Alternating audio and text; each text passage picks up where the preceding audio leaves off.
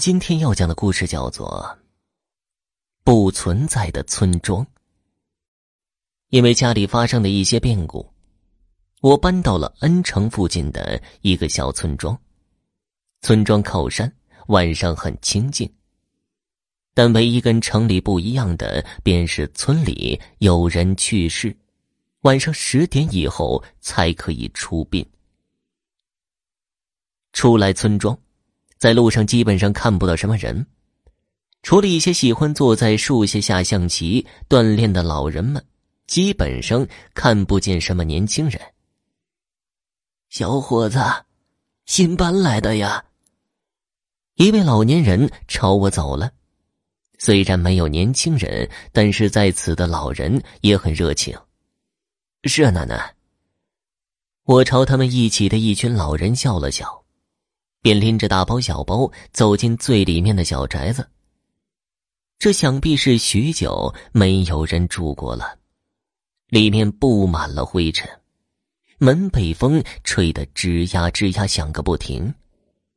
小伙子，你住这里，切记，晚上十点以后不要出门，记好了。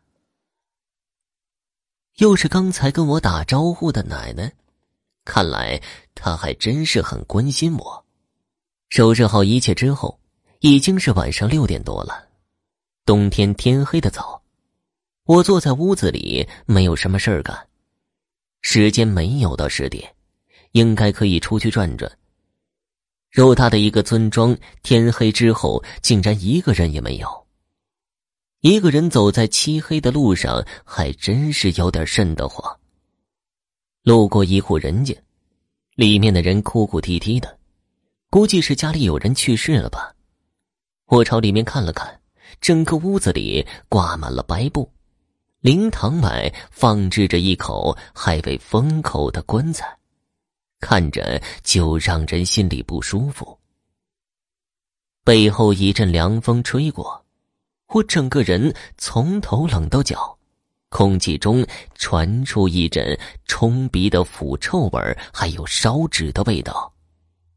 再往前走，树下有一群人蹲在树下烧着纸钱，身上穿着白色的孝衣。看来村庄里不止一户人家有丧事。看着这种气氛，我也无心再走下去，半路折回宅子。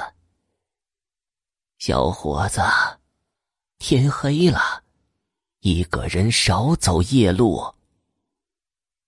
又是之前的老奶奶，她就像一直跟着我一样，一直监视着我。奶奶，您出来散步啊？我我这就回去。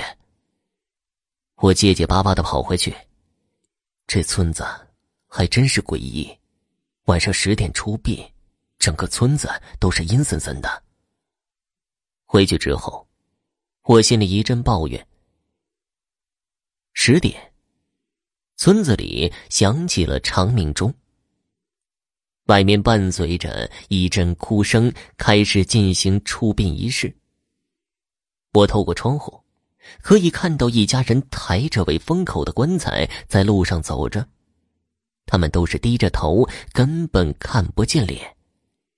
当棺材路过窗户的时候，我可以清楚的看到里面躺着一具干尸，他身上穿着的是一件暗红色的旗袍，棺材里放着各种珠宝，想必这家人一定挺有钱的吧。就在我准备拉窗帘的时候，棺材里的尸体突然睁大双眼对着我笑了起来，我慌忙的拉上了窗帘。我去，这鬼地方，竟然遇上诈尸这种事情了！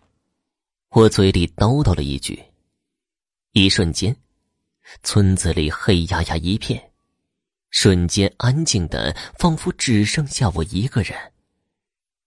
拉开窗帘，外面果真一个人都看不到。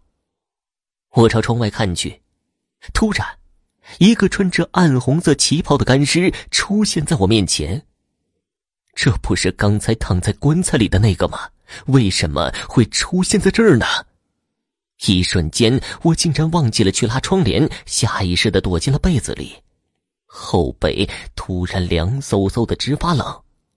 我不敢回头，生怕看见什么不该看见的东西。渐渐的，空气中弥漫着一股腐臭的味道。